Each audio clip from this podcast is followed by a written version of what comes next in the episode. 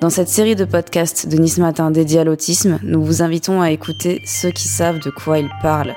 Avec nous, vous allez rencontrer des familles, des personnes atteintes de troubles du spectre autistique, des professionnels, des membres du monde associatif, mais surtout des personnes engagées. L'idée est d'ouvrir le dialogue et d'évoquer la réalité du quotidien. Ce podcast est soutenu par Avencode. Avencode est une start-up sociale qui accompagne des personnes en situation de handicap dont la majorité ont un système autistique. Avencode leur propose d'intégrer des métiers du numérique dans un environnement étudié et via une méthode adaptée leur permettant de se construire une première expérience professionnelle significative. La nature crée des différences, Avencode en fait des talents. Extraordinaire. Épisode 1 souvent on me disait, euh, on nous disait, euh, mais non, il n'est pas autiste, il faut attendre le diagnostic, on a le temps. Et pendant ce temps-là, le temps passait et, il faisait de moins en moins de choses. Nous, on avait l'impression qu'il fallait toujours le stimuler, mais on nous disait d'attendre. Donc c'était très contradictoire et on n'avait pas de moyens. Comment on met en place, comment on aide, comment il va parler, voilà.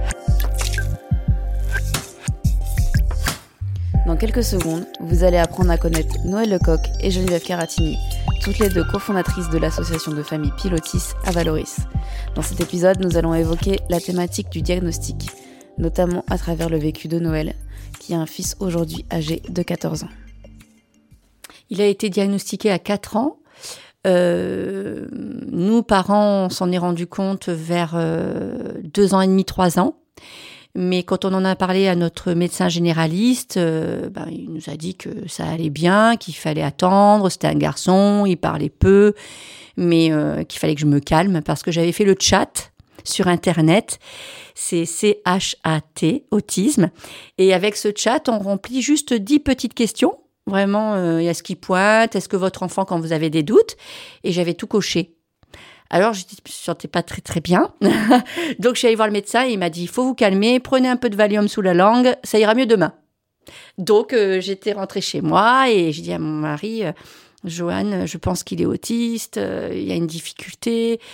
Et le médecin était gentil, il a réfléchi, il nous a rappelé, il pensait que c'était de l'épilepsie petit mot. Parce que parfois, Johan, il se coupait c'est comme s'il n'était pas là. Donc il nous a aidés, mais il connaissait pas du tout l'autisme. Donc Johan, euh, maintenant il a 14 ans, donc ça fait 11 euh, ans de ça. Donc euh, après, ça a été pendant un an à essayer d'avoir des solutions, d'essayer de d'être entendu, parce que quand on disait qu'il était autiste, ça se voyait pas vraiment. Hein. C'était un enfant calme plutôt euh, sympa, qui touchait à rien. Donc on se disait même qu'il était super intelligent parce qu'il prenait jamais les couteaux ou les prises. Voilà, c'était plutôt un enfant calme. Donc euh, souvent on me disait, euh, on nous disait, mais non, il n'est pas autiste, il faut attendre le diagnostic, on a le temps. Et pendant ce temps-là, le temps passait et il faisait de moins en moins de choses. Nous, on avait l'impression qu'il fallait toujours le stimuler mais on nous disait d'attendre. Donc c'était très contradictoire et on n'avait pas de moyens. Comment on met en place, comment on aide, comment il va parler, voilà. Donc on est allé voir une orthophoniste euh, qui nous a dit, ben en effet, euh, normalement à trois ans, il vous sollicite plus, il se passe beaucoup plus de choses, mais nous c'était notre premier enfant, on, voilà, on savait pas. Et donc, euh, on a dû attendre, on était en liste d'attente au CRA, le Centre de recherche autisme à Nice. Euh, donc on avait, on a eu la chance à cette époque, mais maintenant on est à la retraite, d'avoir un médecin qui nous avait été, euh, qui nous avait été communiqué par d'autres parents. Parce que souvent, bah, les parents, c'est pour ça aussi qu'on a monté l'association, parce que vraiment, on peut s'entraider, se dire, bah tiens, moi j'ai vu un tel. Donc, on est allé voir un médecin généraliste qui avait euh, vraiment des compétences dans l'autisme, qui a commencé à nous aider et à faire tous les tests de diagnostic, et qui s'est mis en lien avec le CRA et donc, euh, on a commencé euh, euh, la mise en œuvre, enfin, de savoir tous les tous les diagnostics, la dose, le PEP. elle les a filmés avant d'attendre le, le, diagnostic pour pouvoir mettre des choses en place. Alors, les examens, en fait, c'était donc arrivé au CRA, il y a toute une comment toute une échelle de diagnostic où les parents sont sont euh, interviewés en fait hein, par rapport à tout ce qui se passe à la maison. Puis en plus, en plus de ça, après il y a la DOS, il y a le PEP. C'est vraiment des échelles de diagnostic où il y a beaucoup beaucoup de choses à voir. Le sensoriel, comme le profil de Dunn, euh, euh, la communication. Voilà, il y a, il y a plein plein de, de, de, choses à voir avant de dire qu'on est autiste, puisque pour être autiste, il faut vraiment avoir un trouble de la communication, des, des, hum, des intérêts restreints. Donc il y a toute une toute une planopie de. Donc, euh, bah, après, vers 4 ans, donc il a été diagnostiqué autiste atypique. Voilà. Et qu'est-ce qui se passe alors, à ce moment-là, dans ta famille? C'est vrai. Euh, dans la famille ou dans. Dans ta famille, il se passe quoi? Toi, comment tu réagis? Oh, bah le, diagnostic, c'est toujours un moment. Euh, surtout quand ils sont petits comme ça, on pense que ça va aller, quoi. Et c'est vrai qu'on pense que ça va aller parce que c'est pas si voyant que ça quand ils sont petits, on se dit aussi nous qu'on a le temps et que il va se passer plein de choses, il va grandir. Donc euh, c'est hum, bah, c'est difficile un diagnostic toujours, je crois. Hein, comme pour euh, tous. Donc le diagnostic, on est un peu perdu, surtout que au CRA à l'époque, euh, bah, voilà, il est autiste atypique, donc il faut de la psychomotricité, de l'ergothérapie, un orthophoniste, un éducateur spécialisé, des méthodes comportementales. Je passe la liste et vous dites à la personne, je vais où bah, la personne, vous dit, ben, vous avez des CMP, vous avez des quelques institutions, vous pouvez aller voir, puis là, ou alors euh, vous trouvez des gens libéraux. Et puis là, ça commence le parcours où vous trouvez personne en fait qui, qui comprend. Donc là, ça. Et puis euh, au niveau familial, euh, ben moi j'ai de la chance, mon mari il est resté. Et j'étais bien entourée, moi. Ma famille a compris, même s'ils comprenaient pas l'autisme. Et mais comme nous, on n'était pas vraiment en capacité d'accompagner, mais tout le monde faisait ce qu'il pouvait. On fait ce qu'on peut dans l'autisme. On fait ce qu'on peut en fait chaque jour parce que euh, on se débat même avec même quand on a des professionnels autour de nous. Euh, c'est un long parcours pour qu'ils restent, pour que le projet de vie de la famille soit hum, soit compris. Je, je voudrais ajouter qu'il faut beaucoup d'amour de la famille, beaucoup de résistance à tout ce qui se passe extérieur parce que des fois, même euh, les intervenants n'arrivent pas à comprendre l'environnement de la famille.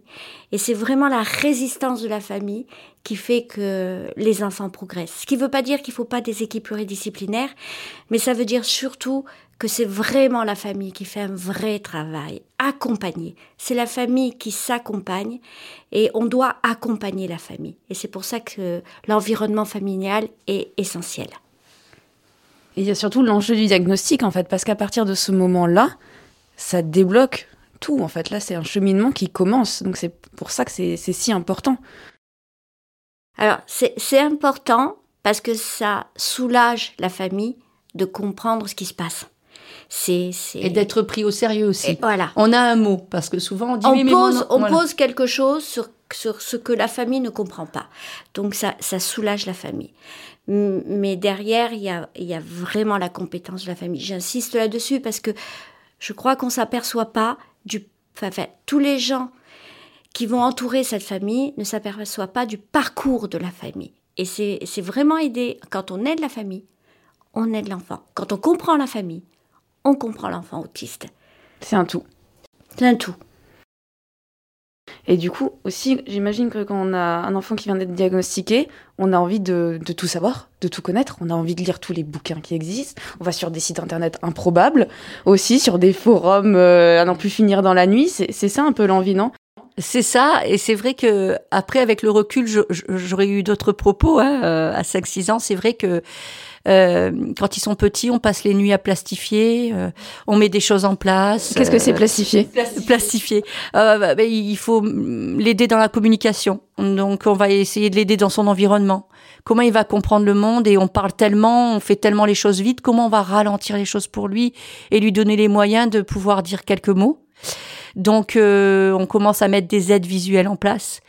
Et il euh, y, a plein de choses sur Internet. C'est vrai que par rapport à avant, je pense que c'est mieux parce qu'il y a plein d'images, mais il faut vraiment individualiser sur nous ce qu'on est en capacité de mettre dans notre quotidien et euh, sur euh, lui où il en est. Donc il faut vraiment avoir cette analyse. Mais souvent nous, enfin moi, je, personnellement, parce que mm, en tant que maman, bah, ça a été, j'ai voulu tellement mettre plein de choses. Le, euh, par exemple, j'ai mis la poutre du temps à un moment donné. Qu'est-ce que c'est la poutre du temps La poutre du temps, c'est euh, du style euh, dans Montessori, vous mettez tous les mois, tous les jours. Alors la chambre, il y avait des étiquettes partout. Je voulais lui apprendre l'année, quel âge il avait, alors que le pauvre, je crois qu'il savait même pas quel jour on était, quoi. Voilà. Donc en tant que parent, au début, c'est ça. Et puis vous avez aussi tout ce que vous lisez, c'est bah vous avez l'espoir, quand ils ont 4-5 ans, que à un moment donné, vous allez tellement faire que ça se verra même plus qu'il est autiste. Et ça, c'est, vous vous mettez dans une course. Ah, alors, ben, je vais mettre ça, mais il faut lui apprendre ça, mais, en fait, il a tellement de choses à apprendre. Il faut qu'il apprenne à communiquer. Faut qu'il apprenne, euh, il faut qu'il apprenne tout. Tout doit être montré. Tout ce qui est inné chez un, un petit, lui, il l'a pas. Il n'a pas marché à quatre pattes. Euh, du jour au lendemain, il s'est levé, il est parti. Euh, vous l'appelez, il vous répond pas, il vous regarde pas. Hum, tout est à apprendre. Et, du coup, vous êtes un peu dans une course infernale et vous avez une pression parce que vous savez que bah, il va falloir tout lui apprendre, donc il faut mettre plein de choses en place. Et donc euh, l'aide, c'est c'est quoi la priorité? Par quoi je commence? Et puis aussi accepter, mais ça c'est un long chemin, que en effet être autiste, c'est pas ça va pas ne plus se voir ou ne pas se voir. Euh, on est ce qu'on est. Et puis euh, quand vous après quand ils ont 14 ans, vous dites mais j'ai couru après quoi en fait euh, sa différence je la vois tout le temps et il est génial. Mais voilà, c'est l'acceptation de se dire ben les gens ils vont dire tiens, il est bizarre lui. Voilà. Et vous essayez un peu de si je lui apprends ça, il sera peut-être moins bizarre. Ah, mais si je lui montre ça, ça se verra peut-être moins. Non non, en fait. Par contre, ça l'aide, il prend confiance en lui il comprend et là, il évolue à son rythme. Voilà. Et ça, c'est que le temps. Au début, euh, tout ce que vous voyez sur Internet, puis sur Internet, vous voyez beaucoup de choses. Vous voyez la prise en charge comportementale. Il y en a qui sont super, mais vous, ça va pas coller avec votre famille. Après, vous voyez pour euh, tout ce qui est intestinal. Vous voyez beaucoup de choses. Donc, vous voulez, quand vous êtes parent, vous voulez tout faire, quoi. Et c'est ça qui est difficile. Et puis, vous trouvez, et puis trouver des professionnels aussi. Euh, quand vous avez, enfin, moi, j'ai fait des parcours dans les institutions, c'était pas, c'était pas ça, quoi. Vous savez, quand euh, vous attendez dans une salle d'attente, on vous prend votre enfant autiste qui a un trouble de la communication pendant une heure, vous l'entendez crier, puis on vous le rend. Vous savez pas ce qu'il faut faire quand vous rentrez, ben en fait, euh, vous savez même pas lui expliquer pourquoi il a crié. Voilà, donc du coup, c'est un peu, euh, vous vous isolez beaucoup parce qu'en fait, lui, il n'est pas adapté et vous, bah, vous devenez plus adapté, quoi. En fait, on apprend avec son enfant aussi. C'est ça. Parce que même euh, si on peut lire euh, tous les bouquins sur l'autisme, c'est son enfant qu'il faut connaître. On devient spécialiste de son propre enfant. Mm. Et ils sont vraiment tellement tous différents. Euh, et puis, et puis aussi, en tant que parent, quand ça arrive, l'objectivité, c'est difficile. On lit, on lit, on lit, on colle, parce que on comprend pas. Peut-être dire une phrase qui, qui aujourd'hui n'a plus de sens pour moi. Mais je sais que quand il avait 4-5 ans, je l'ai regardé, mais je me suis dit, mais je ne le connais pas. Qui il est, quoi. J'avais l'impression Hein, qu'il était inconnu. C'est terrible ça. Parce que c'est. On, je sais pas comment expliquer, mais c'est ça, on attend. Euh, quand, quand, on a ce mot, on se dit, mais en fait, euh, il pense quoi? Je vais faire quoi? On ne sait plus trop comment réagir. Donc, du coup, on lit, on lit, on lit, mais euh, c'est théorique. C'est très théorique. Mais c'est des petites phrases. Hein, et après, on se rend compte qu'en fait, c'est très simple, c'est très concret, l'autisme. Euh, on va y mettre quelque chose de psychologique en fait. Même s'il y a de la psychologie de l'enfant, hein, je veux dire, mais je donne un exemple concret dans ce que je veux dire. Un jour, donc il devait avoir 4-5 ans, donc j'étais là-dedans, je me suis dit, mais je le connais pas, qu'est-ce qu'il veut, c'est quoi l'autisme, comment on va faire, qu'est-ce qu'il pense, il veut pas parler, parce qu'on entend tout et son contraire. Et donc je le monte dans la voiture, je, mets la, il met sa petite ceinture sur le siège, et là il dit, au secours, au secours mais non, non, ça, ça va, ça va, ça va. Je le détache. Et tous les jours, il disait au secours, au secours. moi, je me disais, mais il a peur, il a peur de la voiture et tout. Et quand je demandais à, quelqu'un, mais, mais il doit avoir peur, peut-être il n'est pas bien dans le siège. Puis en fait, c'était juste qu'il regardait Dora. Et dans Dora, euh, Choupinou, là, le petit singe, il met la ceinture et l'autre, il dit au secours, au secours, aide-moi. Il a fait une mauvaise association, quoi. Et quand on est jeune maman, on se dit malheur, mais je fais tout mal, il, a peur. Et en fait, l'autisme, c'est pas ça. C'est pas, pas ça du tout, quoi. Et ça, il faut qu'on enlève, nous, notre, euh, ce qu'on entend, notre, notre filtre à nous de, émotionnel, et qu'on arrive à aller dans leur échelle émotionnelle. Et on pas, on est tous différents sur ça déjà, mais alors avec eux aussi. Et donc du coup, euh, euh, j'ai juste euh, vérifié sur Dora, on a mis des choses en place, puis il a pu dire au secours, quoi. Il n'avait pas du tout peur. Il aimait bien quand elle disait au secours, quand on mettait la ceinture de sécurité. Et en fait, voilà, il y a eu plein, plein de choses comme ça où il y a un travail. Ça dépend de la sensibilité de la maman, mais moi j'ai eu un travail où je me suis dit Noël, faut plus que tu que tu te bêtes toi en tant que maman, mais voilà tu, prends de la distance et lui, qu'est-ce qu'il pense, quoi. Voilà. Et comment tu arrives à prendre cette distance? C'est un travail, euh, c'est en parlant avec, euh, avec ta famille, avec tes amis C'est un travail euh, seul? Comment ça se fait? En fait, je, je, ça m'arrive encore. Hein. Comme toutes les mamans, non? Hein? Moi, je, je, sais que l'associatif m'a beaucoup aidé sur ça, le fait d'être de, d'être fondatrice d'une association. déjà, ben, on est moins seul. Hein. Je serais, c'est vrai qu'en tant que parent, c'est difficile d'aller vers une association. Hum, mais j'ai quand même essayé. Mais j'ai pas trouvé une association de famille vraiment où euh, c'était des familles et c'était pas. Euh, c'est terrible ce que je vais dire, mais euh, où ce sont des professionnels qui vont encore m'expliquer ce que c'est l'autisme ou comment il faut que je fasse. Moi, je veux juste être comprise et comprendre mon enfant et puis que tout, que dans notre famille, on arrive à recréer une cellule familiale un peu heureuse, apaisée apaisé surtout, où euh, les choses sont acceptées et qu'il y a des solutions et qu'on va pas en faire une montagne. Et quand on rencontre d'autres parents, ou en tout cas, euh, on se rend compte que voilà, ça aide à l'acceptation.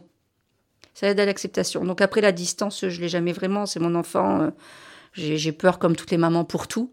Mais par contre, je sais que je sais qui il est. Je sais qui je suis. Il y a plus ce, flou à se dire mais je ne vais jamais réussir, et je vais jamais le comprendre et lui euh, euh, qu'est-ce que je peux lui apporter, euh, comment je vais faire? Non. J'ai eu des outils concrets, j'ai eu des, des personnes qui m'ont soutenu, qui m'ont compris et, et, qui ont essayé de porter mon projet. Le projet du, de l'ordinaire, c'est voilà le, le, diagnostic. Là, on parle du diagnostic parce que sinon, je vais parler de 10 milliards de, de choses, mais c'est la compréhension qui, qui, la compréhension de ce qu'il est aussi lui, quoi. Et c'est ce que c'est ce que vous apportez ici, justement aux familles qui même n'ont pas encore de diagnostic. Oui, en fait, généralement, les familles, quand elles viennent vers nous, c'est qu'elles ont soit euh, une, une, suspicion, soit elles ont déjà un diagnostic. Et euh, elles ont besoin souvent, un peu comme Noël au départ, comme toutes les familles, elles ont besoin de pouvoir parler parler à des familles qui n'ont pas un regard professionnel. Parler à des familles qui ont juste le regard de famille, qui peuvent comprendre dans quelle situation elles se trouvent. Alors euh, c'est difficile hein, parce qu'on doit faire le deuil d'un enfant ordinaire. Donc c'est compliqué. C'est compliqué parce que quand on est enceinte et qu'on va voir cet enfant, ben on s'attend pas à avoir un enfant qui va pas correspondre à tous les autres enfants. Et il va falloir s'adapter. Et vite, parce qu'ils grandissent vite. Et donc là, on a besoin peut-être des gens qui ont déjà vécu ce parcours pour vous aider à trouver les bons chemins, pour pas vous tromper, pour savoir vers quelle direction aller, pas perdre du temps. Et ça, on essaie de le donner aux, parents. Voilà. À votre porte, il y a des mamans souvent qui, qui frappent parce que c'est souvent des mamans solo aussi, hein. c'est souvent ça. Donc aussi qui sont déjà dans une forme aussi d'isolement, même si voilà, elles ont une famille, mais en soi, elles vivent au quotidien seules avec euh, leur enfant euh, au singulier ou au pluriel. D'ailleurs, parce qu'il y, y, a aussi ça. Donc c'est aussi trouver ça, c'est trouver une oreille et des gens qui parlent la même langue que vous. Oui, c'est exactement ça. Et puis des fois, euh, euh, ce qu'on dit ne correspond pas des fois à ce qu'elles attendent. Et puis euh, on peut ne pas les voir pendant six mois. Et puis d'un seul coup, elles reviennent parce qu'il faut un peu cheminer, un peu ben, enregistrer tout ça, ben, comprendre que des fois, ben oui, ça va pas être ce qu'on attend tout le temps. Mais c'est bien aussi, c'est même très bien. C'est pas comme tout le monde, mais c'est très bien parce qu'ils sont formidables et que ça, euh, bah, des fois les ne le voient pas de suite, mais le sont.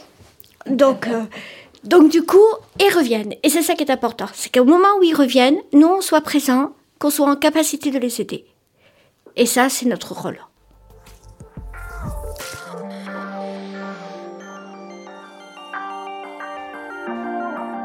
Vous retrouverez prochainement Noël et Geneviève dans d'autres épisodes.